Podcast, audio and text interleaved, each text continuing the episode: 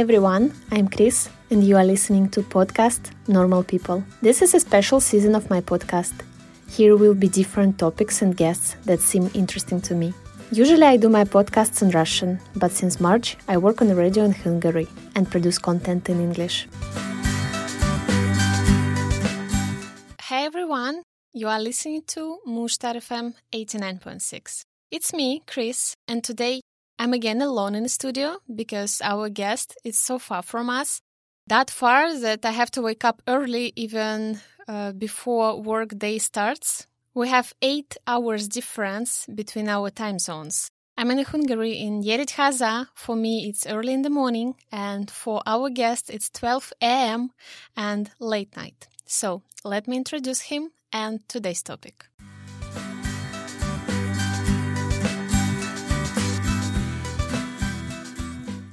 Today we're going to talk about travel around the world. And I invited my friend Fahad, who I met last summer in Bosnia while he was traveling. Hey Fahad, how are you doing and where are you now? Cool. First of all, um, thanks for having me. Um, it's a great pleasure to be here and uh, to be speaking to you. And um, yeah, pretty late in the night, but I am quite stoked to um, go through this with you. So, where am I calling in from? Currently, I'm in Mexico City. I came here about five months ago. It's been like four five months.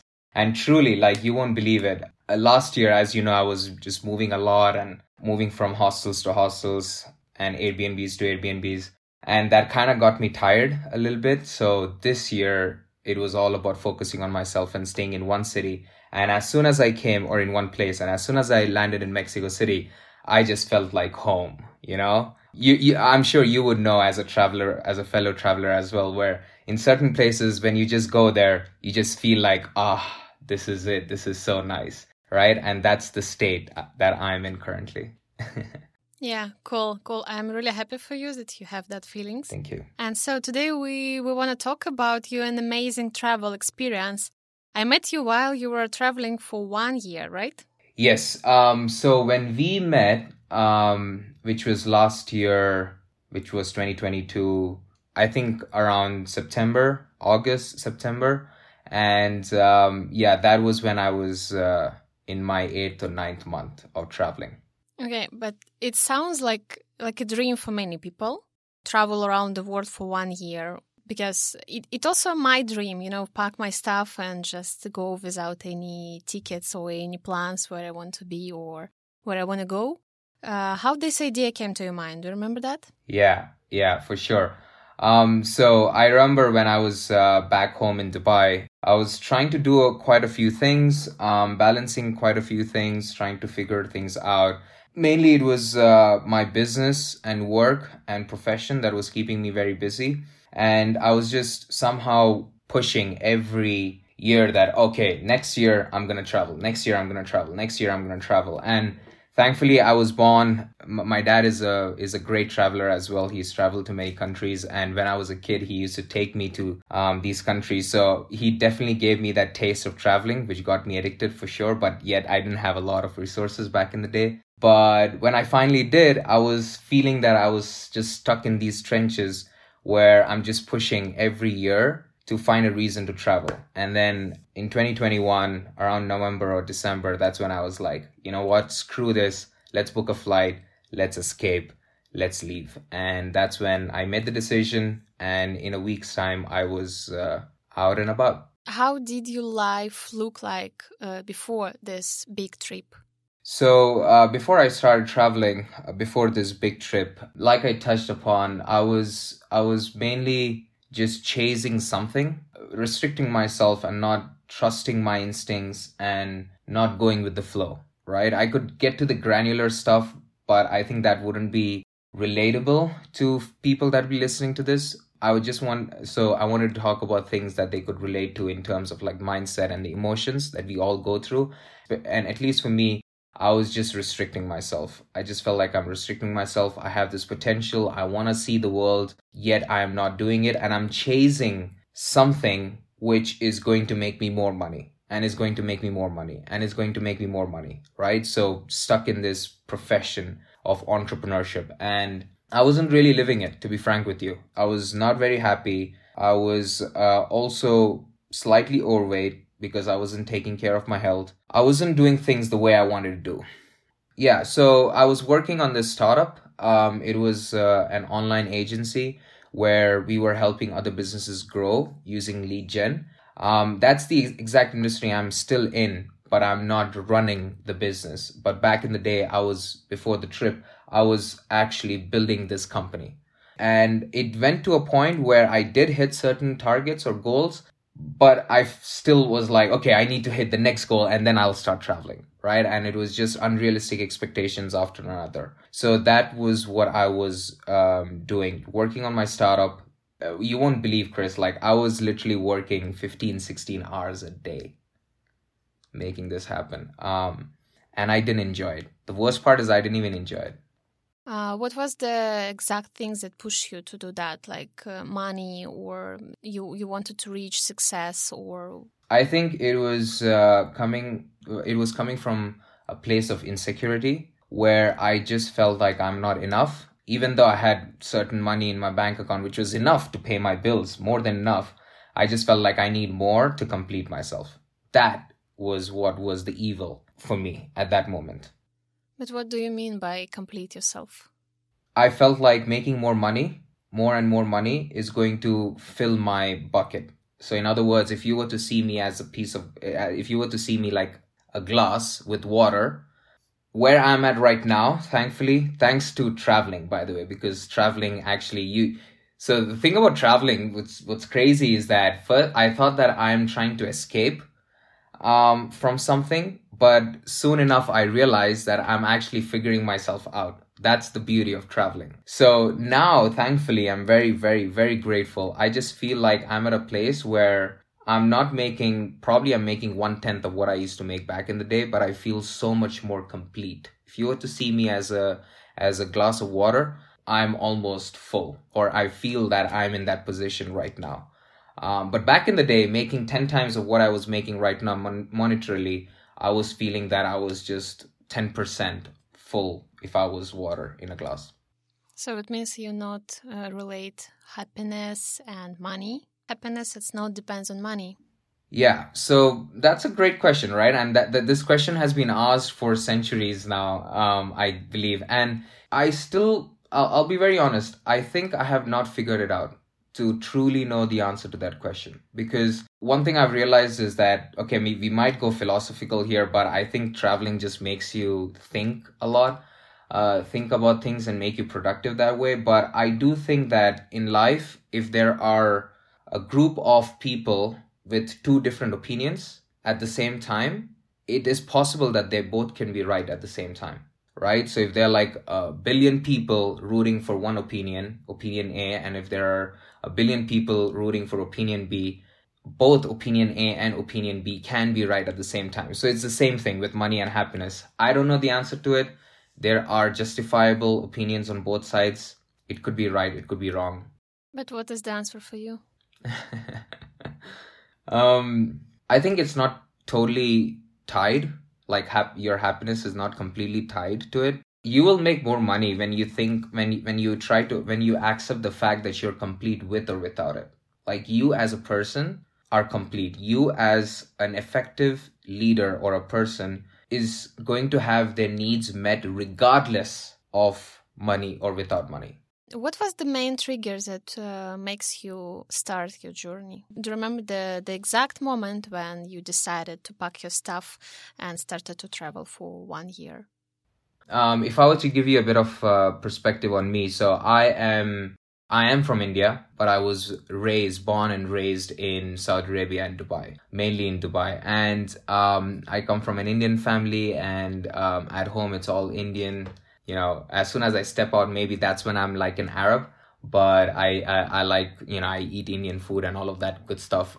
My plan was as soon as i leave dubai i'll i'll go to india and i will go to some parts in india which are in north of india where it's like magic. It's totally different. I don't know if, if you, i would highly suggest going to india whoever who have whoever hasn't been um, and there are certain parts in north of India which are totally different from the south of India, completely, completely, 100%, right? A whole twist in um, reality and universe there. So uh, my plan was to go to some parts of India in the north, which I have never explored. And my plan was to just go there and just sit with a few monks in the mountains of Himalayas and just learn life. That was the goal. Whenever I were to escape. So um, I I still clearly remember. It's so crazy. It was a Tuesday night in Dubai.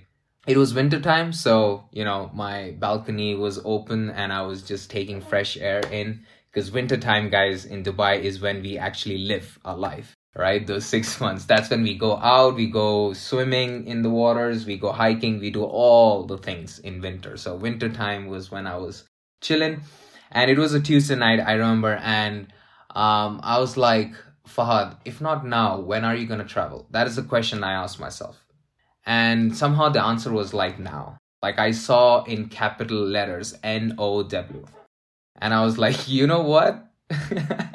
let me grab my laptop let's check out the flights right let's let's just see what's what's gonna happen and i was like okay let's let's take a look. There's a place called chandigarh which is like the north yeah so northwest of india. Yeah check flights from dubai to chandigarh and and i was like okay they are not that expensive but still should i travel or not? You know the the fear of of making decisions. And i was like you know what?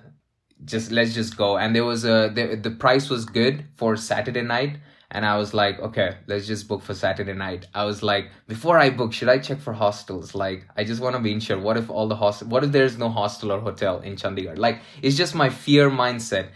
Obviously there will be hostels and hotels right um available. I booked the hostel and i was like okay let me book the flight. And i booked the flight. I think all of that took me 40 minutes. All of that decision making took me 40 minutes.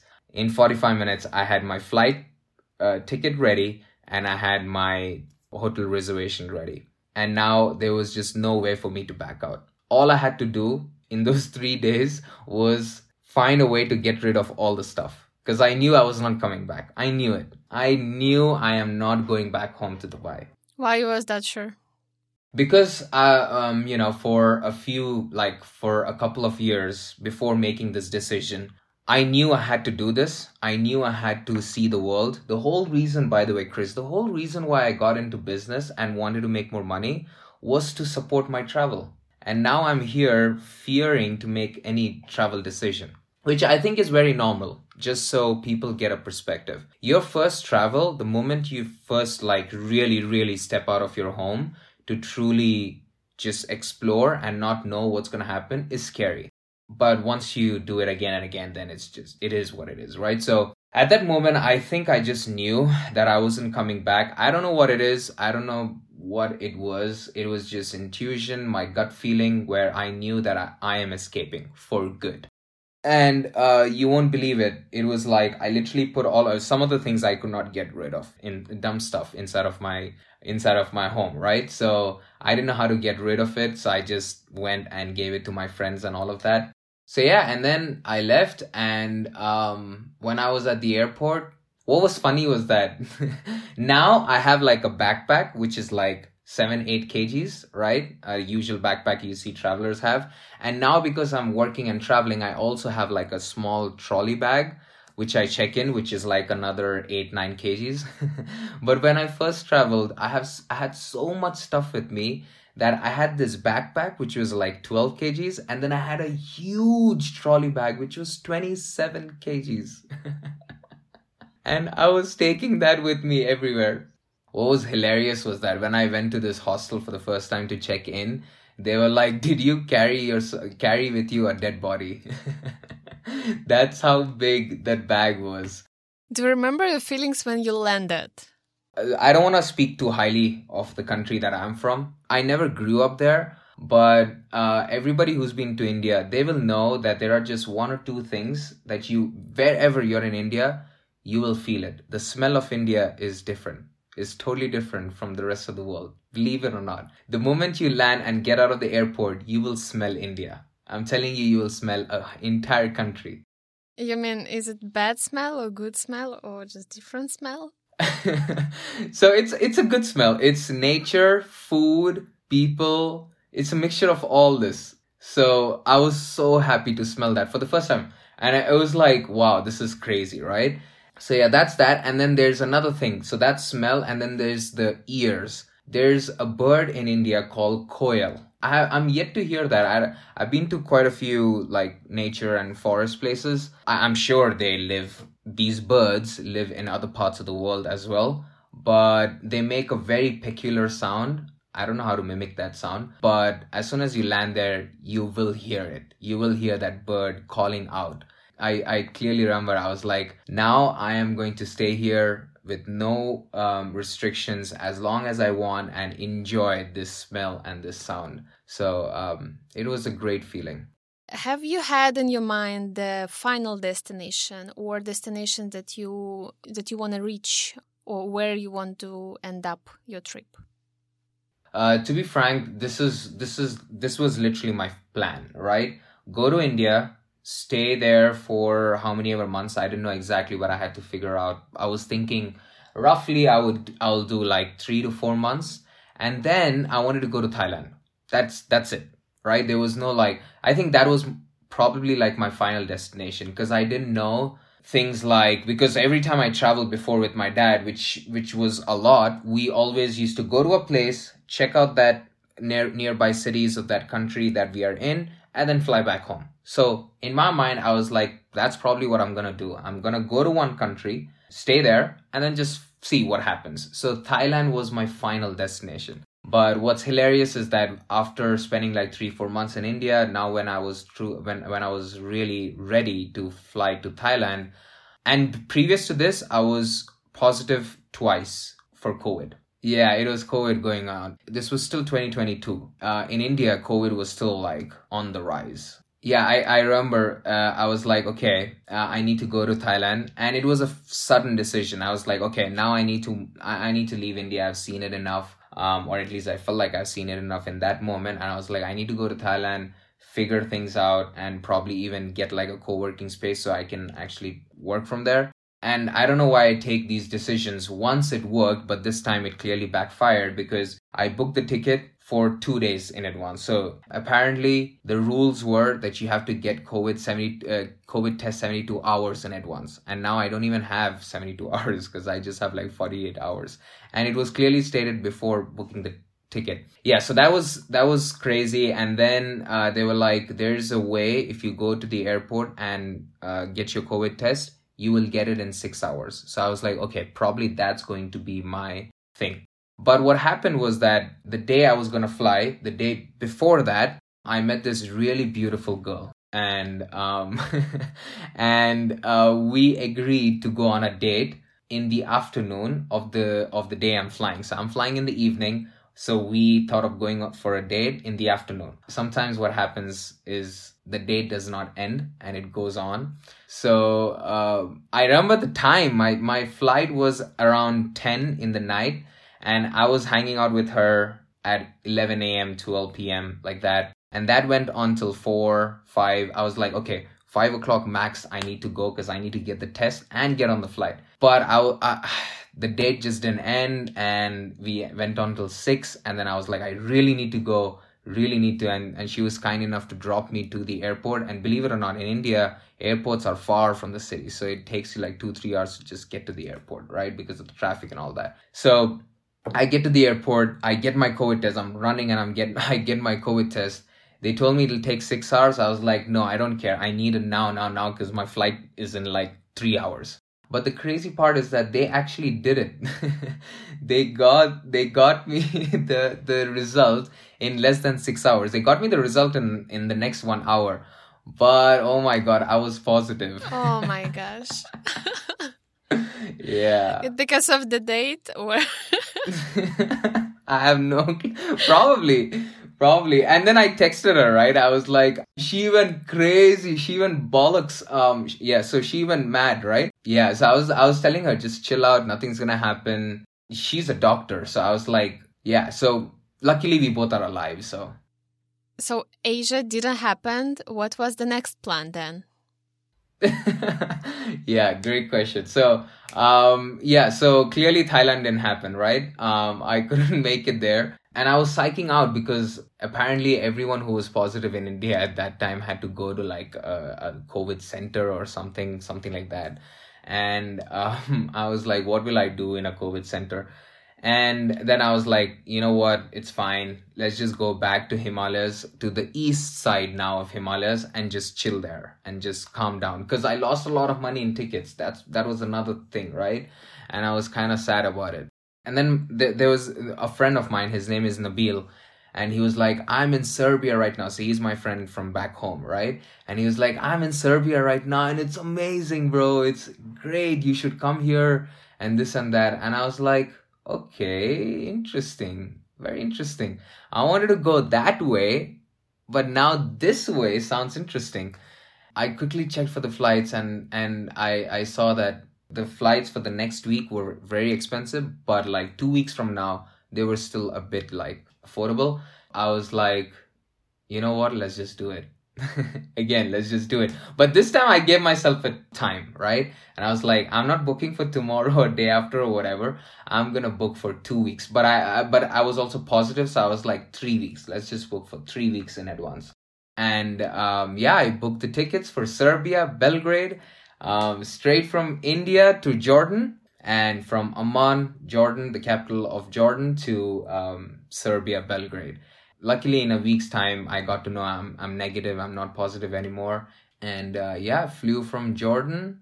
And surprisingly i didn't even take my jacket that day because i was like oh i'm going back to my territory which is the middle east again.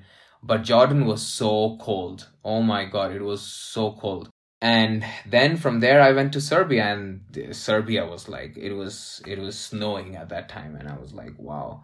Um, and that's how i entered uh, the balkans uh, now we're close to this point uh, when we met. So we met in Bosnia, which is Balkans also. Uh, and you mentioned it already. You were traveling and uh, you were booking flights by flights, and um, of course, everybody is interested about uh, income, about money. How much money did you have at that moment? Uh, how long you were preparing for that trip, and have you had any passive income at that time? So, uh, what happened when I was in India, if I were to rewind a little bit, what happened when I was in India was that I was still owning this company that I was running, but I was running with a partner. And because my travels in India were going so well, and I saw the potential in traveling and the growth that it brought to me, I was like, you know what? Let me just sell this company, just give it to my partner, and and we'll figure it out from there. So that's literally what I did.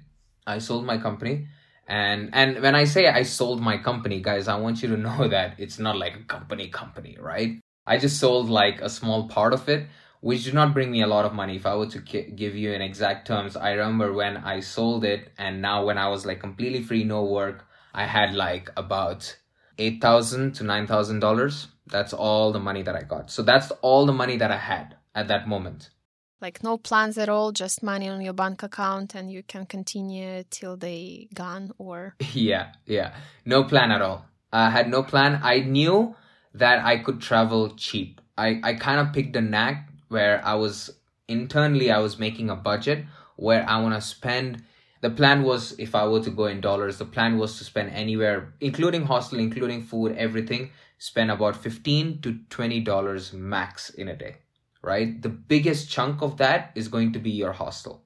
And then food and, you know, you can just fry some eggs and have with the bread. But it's possible to do in the Balkan countries because Balkan countries they're so cheap. True. But is it possible to do in the other part of the world? Yeah, I'm glad you asked that question. No, it's not. It's it's definitely not um, possible to do that in other parts of the world. Um, obviously, if you're going to the rest of e- uh, Europe or EU, you know, hostels in Italy or Spain could be like 30 euros, right?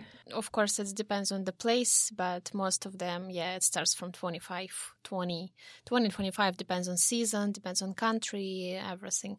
And it's quite impossible to feed that budget. For sure. But what I would add to that is it's still possible if you were to take another route. Like, I think you can definitely make it to let's say 25 20 to 25 dollars a day in any part of the world using some of the tricks and tips of traveling. So like things like couch surfing. If you do things like couch surfing, then your your expense can drastically be low and you'll still do great.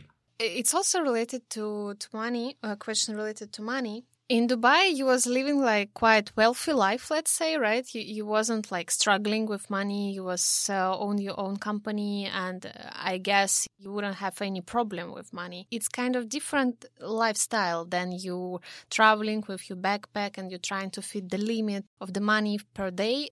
For me nowadays, it's like looks like downshifting a little bit. Uh, how how you figure it out with downshifting? Hmm. Downshifting. Could you explain that? Back to Dubai uh, you can afford this amount of things. Uh, and you're not struggling with money or you don't have to manage your budget. And then while you're traveling and you don't have any income or any passive income, you can afford this amount of things. Does it change anything? Does it change the quality of your life? Does it change, I don't know, your feelings about the life? How you feel at that moment? So the way I would tackle that, it's a great question, by the way. That's a very profound question, and I think it differs from time to time. But the way I would tackle that question of yours, Kris, would be I am currently where I'm at, I'm seeing it as different seasons of life. In, one season of my life, I want to make quite some money. So I have some money as my cushion. I'm able to invest. And in that moment, it's just going to make me feel better to spend, you know, frugally maybe.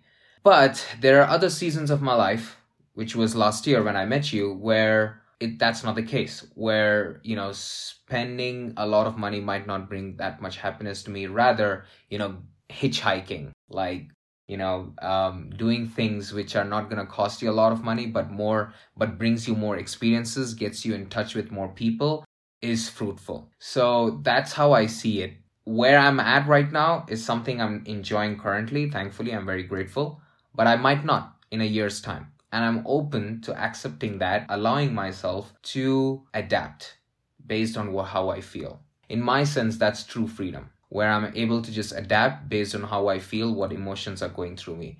So um, sometimes downshifting is great, but sometimes, you know, uh, upgrading can also be great. It just depends where you are what clock is ticking for you? Because we all have different clocks in life right?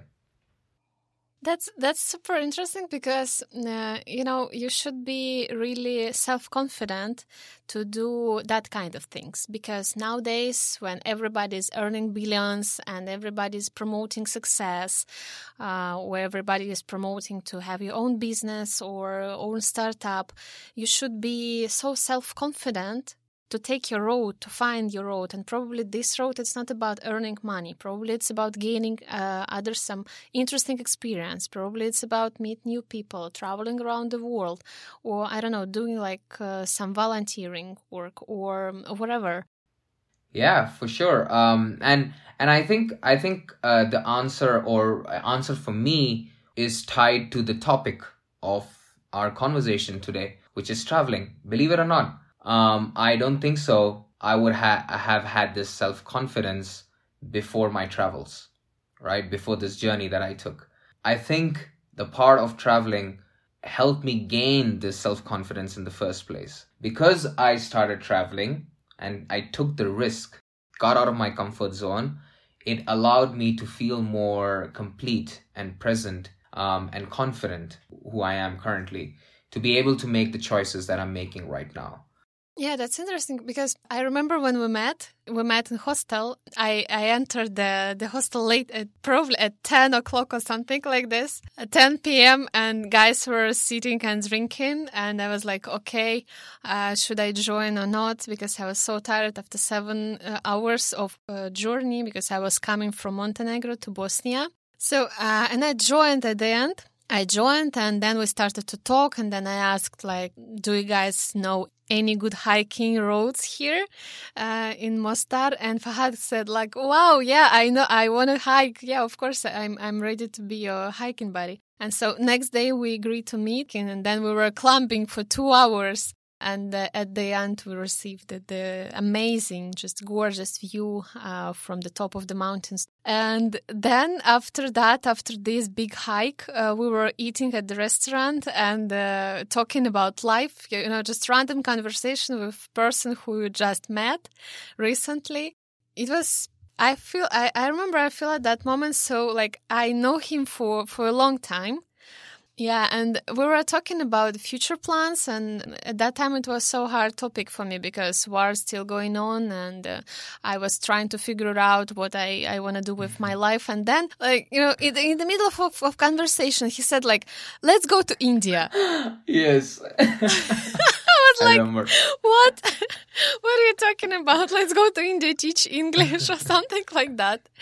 It's like uh, how how these ideas came to your mind. Like uh, you were for me person who just can uh, decide everything in the middle of nowhere. Like you make decisions so quick. These decisions they brings you a lot of interesting stuff, I guess, to your life. Uh, so, first of all, how many countries did you visit uh, while you were traveling? Yeah, for sure, and I'm I'm so I'm so happy that you uh, added that story here because um, yeah, it was it was it was a great day hiking with you. It was truly a pleasure, um, Kris. And I still remember when you entered um, for the first time into the hostel when we guys were just sitting and drinking. We were just you know arguing about hitchhiking is right or wrong and we just went on and yeah it was just a hilarious situation. So the hike was great right? Like yeah, the sunset definitely. and the view was was truly magical. And we also got a great ride on the way back. Yeah. totally unexpected. From retired couple from from germany yeah. i guess they were. Yeah for sure. And um yeah coming to the decisions and then i'll answer how many how many countries just so I, I add this perspective to people who are hearing this because this could be you know fruitful for them. I think when it comes to making decisions i'm just asking myself hey will my 80 year old version regret this decision or actually appreciate this decision? And uh, most of the decisions i think my 80 year old would be proud and happy and will not regret that I made. So I'm just going with that. So that's like my reference point to making these decisions, right?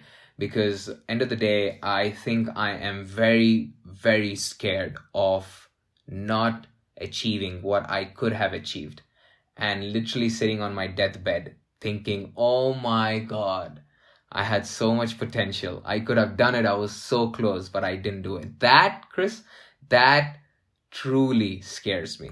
And I do not want to feel that um, when I'm 80. Yeah, I'm just I'm just channeling through my life thinking that way. Now, how many countries have I traveled to? Honestly, I had I I counted until 30. After that, I I I lost count. I'm at a stage now, Kris, where I think number of countries won't matter much because let's be honest, right? You would understand being a traveler. Like if you and me, if we were to just start traveling and you know the way we do things we could probably hit 50 60 100 in the next five years. But is that really the, the way we want to do things? No, right? With traveling, I've realized at least it's not about the quantity, it's about the quality. And um, I just want to make sure that I truly understand a country when I'm in that country rather than just getting more and more stamps on my passport which is cool by the way just so you know um, i'm on my second passport uh, third passport actually and i'm so grateful to my dad because I, uh, the passport, the current passport that I have is valid for like 10 years. And when he got the passport, I was still a kid. He specially ordered a double size passport for me because when I asked him now, he was like, I knew you would travel. he believed in you. That's great. But the question is like, uh, it's not about how many countries. Uh, I'm going to say like, uh, is it uh, easy for you to travel, or because Indian passport is not the best passport in the world, as we can understand, um, same as Russian. Like you're not able to get visa uh, easily to some of the countries. How does it go with receiving the visa or permit to enter the country? Is it hard or manageable? Yeah, definitely. Indian passport is not the most privileged thing to have for sure. Um, it it definitely raises alarms when I show it to uh, immigration officers. But I also ran across this guy very early on in my travels where he's a, he was an Indian guy as well, and I'll literally break down his travel, and he truly inspired me, and he gave me the advice to do things this way because it's all start it all starts from you. He's been traveling for 19 years now. He last worked 19 years ago, and since then he's been traveling. And literally, uh, one of his highlight trip was where he started hitchhiking and busing, so he balanced between the two from Egypt to South Africa on the east of the entire African continent. And just for perspective, on the map, guys, Russia looks like two times bigger or three times bigger than Africa. But in reality, I think Russia is like maybe 40% of Africa. So Africa is huge. And this guy, oh my god, he he hitchhiked and bussed from Egypt to South Africa on the east and then back to Egypt through Central Africa right? And then he goes all the way to Morocco, and then again he goes back from Morocco to South Africa on the west. And it took him five years. and and he gave me advice and, and I was like, bro, first of all, help me understand. Indian passport, how did you even do this? And he was like, man, this is a piece of document. Now he's old, right? He started when he was like 26 or 27. Now he's like 45, right? He's still not old. If you guys are like in 40s, still not old, don't worry my dad is like 60 and he tells me like the real life starts when it when it's 50 when you hit like half century right? wow wow i love that mindset yeah and I know I have a lot of expectation from that age yeah i definitely want to do quite a few things but i'll be charming i'm sure and you'll be charming too when you'll be 50 i know that i want to meet you when you're 50 definitely Probably we will teach English in India when we're 50. finally, finally. Finally, my dream will come true. yeah. Yeah, of us going to India and teaching people. I mean, uh, I, I mentioned that example because it was, you know, for me, it was like, okay, even oh, I understand. I met this guy like five hours ago. We cannot go to India and teach English uh, Indian uh, kids there. But the the way how you create these ideas, it means like for me, for a person who, who is always scary or f- not of making decision or uh, be in circumstances that I probably cannot figure out, but I understand that this fear comes to comes from like really deep down from from my soul, and it, it's nothing to deal with real circumstances which is around me, and uh, the way how you create an ideas it gives me understanding like you have no borders inside your head like no borders at all. That's the thing i was impressed by. Gracias. Thank you so much. Thank you for your kind words yeah um i don't know what to say. I mean um for me it just felt like i'm just coming up with with a request right? Or an idea. Let's do it. I'm so mesmerized when you break it down and see it that way. And i think that answers to your question of indian passport right? I think if you have no mental boundaries then physical boundaries are not a thing at all. It's irrelevant. They don't exist. Physical boundaries don't like the if you look at the map our map right? There are these lines that we have created. But when you actually go there do you see this line? There is no line. So that's how i manage. You can figure it out if you truly believe on this plan or if you want it so hard. You can find a way and figure it out. So while you were traveling, uh, have you faced any problems or any I don't know misunderstandings or some bad situation happened to you? If I were to sum it down, so it's been a year and a half now, probably even more, um, that I've that I've left home, or maybe more. But if I were to sum it down and put it in percentages here, guys, just so everyone can dissolve it, is if I were to put in percentages, ninety nine percent of the time, the experiences so far has been phenomenal, miraculous, spectacular, right? So to answer your question, sure, I ran into a situation. I remember this was in Montenegro, so uh, the country just beside Bosnia, the south of Serbia. By the way, Montenegro is known for its most beautiful beaches. I was in awe seeing those beaches, and apparently it attracts a lot of Russians there. So I did see a lot of Russians in Montenegro um, which was cool. Country house, Russian country house. yeah. it's Montenegro. that's true. That's true. I don't think so. It's even the size of Voronezh, right? like the whole country. yeah, uh, definitely. It's not. It's like 10, t- 10 times smaller than Voronezh. Yeah.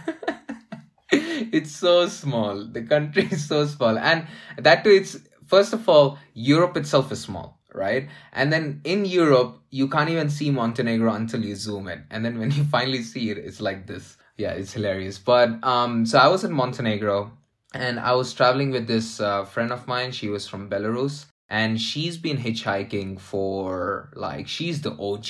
I- have never seen this crazy of a hitchhiker ever in my life. She's been hitchhiking for like three, four years, all over Europe, all over Middle East, Turkey, Georgia, and Central Asia as well. And I really want to hitchhike with her. By the way, I've been I've been texting her, but she hasn't come to this part of the world to Latin America. I would love to like hitchhike in this part of the world, which is totally different to hitchhike. Anyway, so when I was in Montenegro and we we are now going from I don't remember the places to be frank with you, but we were going from one village to another. These was these were literally villages, and in between there was like this forest of nothingness for like four hours. And this was, guys, in a year and a half, this was probably the worst thing that I went through where uh, we got picked up and we were hitchhiking and, and i highly recommend hitchhiking guys. Like it's one of the best things that you'll do truly to connect with locals and to me and kris when we tried to hitchhike uh, back in mostar we didn't get any rides uh, one time but we did most of the times like no like we were hitchhiking uh, from mostar to waterfalls and it was great hitchhike with bosnian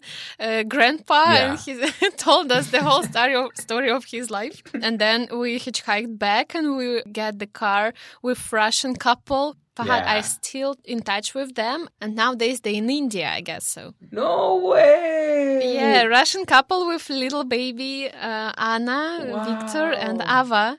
Yeah, they continue their travel, and I hope so. We can record some some episode of, of the podcast with them. Yeah, yeah it will be wow. Russian, I guess. I didn't so. know that. I didn't know that. Yeah. I'm so uh, that that is so crazy that you've one in co- contact with them and did they make it to india by road yeah or? by road by road yeah mm-hmm. yeah wow that's yeah that's amazing, amazing. yeah so uh, yeah, we hitchhiked yeah. with Fahad yeah and it was great experience yeah again coming back to the story in montenegro when i was hitchhiking with with a friend of mine from belarus uh, so what happens is that we get picked up by this truck and this truck driver starts touching my friend and she starts getting a bit uncomfortable. And at that point um after like 10 15 minutes and there was nobody like there was nobody on the road like there's no one. And that truck truck guy had the truck driver had his friend as well. And these are like big dudes. Like montenegro has like big healthy people right? It was definitely scary but in the end i just had to tell him that hey man if you don't if you don't stop doing this like i will ensure that re- something really bad will happen to you. I will make sure that my dubai embassy will come and like screw you over and all of that and this and that. And that's when he was like okay okay okay. And he left and he took us exactly the spot we wanted to go four hours from there and he dropped us. And guys like this was the worst thing that happened which is not that bad even right? So yeah true so, and let's talk about positive experience. What uh, have you gained from this experience, uh, travel around the world for one year? Wow, what have I gained? Wow. Truly, if I were to put it in words, then I would be, it would be an injustice. It's so, I've gained so much that I can't put it in words. I, I'm really out of words, like, to be very frank with you because um, I think it's not great enough if it's in words because you know our words are limited. Oh my god, I just don't know. It's it's the if you were to say it's a fruit, it was the most tastiest fruit of my life, right? It was the most craziest experience of my life. It was the best thing that has ever happened to me. Truly, I have made the best decision to leave home. Do you have the highlight of this trip? It definitely goes back to sitting with a few monks in the mountains of Himalayas in India. Nothing has be, be beaten that yet. Where there's no sound, uh, just just sitting there and meditating and just rubbing off energies with these monks in snow and ice and in the nighttime the snow used to glow i mean you guys are from i mean you're from russia so you would know like how when it's a full moon night the snow glows and that is something i have not seen much in my life right so just those days were miraculous and i think those are still that is still the highlight for sure. Cool. To be clear uh, you did around one year of traveling then you come back to dubai uh, just repack your stuff found your job current job and then you left home again and nowadays you live in mexico. But do you remember your feelings when you end the first uh, part of your trip this one year trip yeah, for sure. There's a lot to share. Well, I actually I actually went and so I didn't go to the exact spot or the exact area of the t- of the city where I was living with my parents because my parents moved to like a in a farm, a house, right? When I went there, they were like, "Yeah, just come and live with us." So I went there and with parents nothing changes with my parents i love them they love me. You're always kid. Yeah i'm always their kid.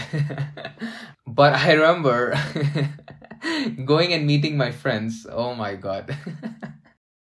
Now i laugh in hindsight but i think i shouldn't be laughing. But it was crazy because some of the the very very good friends like really good friends in my life we used to sit down before i traveled we used to sit down and talk for hours hours and i am sometimes more of a listener. Now i know on this on this conversation i'm the one talking the most but you know in normal conversations yeah when friends are sitting down like i'm usually listening and they're like talking talking. But the point i wanted to raise was this time when i saw them things were totally different totally different. It was so crazy. I couldn't make sense of it.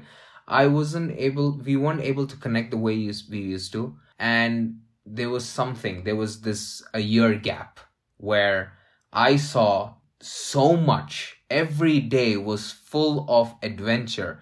Every day was full of something, some experience. Meeting like countless of people on a daily basis. And then my friends are doing the exact same thing every day. What they did before I traveled, what they do, what they did while I was traveling, what they're doing even now. I'm not looking down at that, right? Probably that's what they like to do. But in my mind, my world has completely shifted. And for them, the world was the same. So the worlds could not connect. It was crazy. I, I, I mean, I'm, I'm still in contact with them. I still love them. I, I ask them how they are and all of that. But we don't have those conversations we used to. So that was a very interesting observation that I had when I went back home. So that that's a super interesting question because while you started your travel, you will never come back as the same person that you were before. And it can cost you friends, but even it costs you friends, don't you regret about start your journey? If I didn't lose them, I wouldn't have met you. That's so sweet. oh my gosh. Sometimes it might sound wrong to some people, but it is what it is. Um, that the, you will have to replace sometimes, and it's just what it is. It is life. That's that's what growth looks like. That's what stepping out looks like. That's what living, truly living, looks like. Because um, you will remain the same of what you are. If, if that's for you, cool. But you will remain the same if you remain with the same friends. But now that I have friend from Russia who is now in Hungary and we are doing this podcast and I have a friend from Denmark, I have a friend from Spain, I have a friend from Australia. I have friends from all over the damn world and it's incredible, and I do not regret even slightest bit. Fahad, I'm really thankful for this conversation. It was great. It was amazing because uh, I miss you a lot, and now I have an opportunity to record with you. I hope uh, people who really need advices or some inspiration will listen to this podcast and have this inspiration because you have amazing energy and this attitude of uh, achieving the goals and uh, deciding taking like you know spontaneous decisions. I wish to everybody to have that attitude don't be scary of uh, of the world because it's beautiful uh, more beautiful than scary. Traveling itself uh, it gives you a lot of opportunities and it brings uh, amazing changing to your life as we can hear from fahad's story thank you for being here with us today uh, I wish you good night and your case. yeah, thanks for having me and uh, thanks for having this conversation. I truly enjoyed the conversation. Thanks for your great questions and uh, even if uh, this conversation gets one person to travel, I'll be very, very happy. Cool. And if you have any question for me or for Fahad, you can ask uh, this question. I will add uh, our Instagrams uh, in the description. So, guys, thank you for listening us. We will appreciate if you will rate this podcast on the platform where you're listening it. This episode is already a long show, and uh, we still have a great topic to discuss with Fahad. We were talking about Workaway this is a great uh, way to save money when you travel with limit budget. Fahad has a great experience and a lot to tell you about Workaway program. How does it work and how you can join it? And we decided to put this information in a bonus episode. Soon we will publish it. So stay tuned and have a great day. Bye. Bye bye, guys. Have a good one.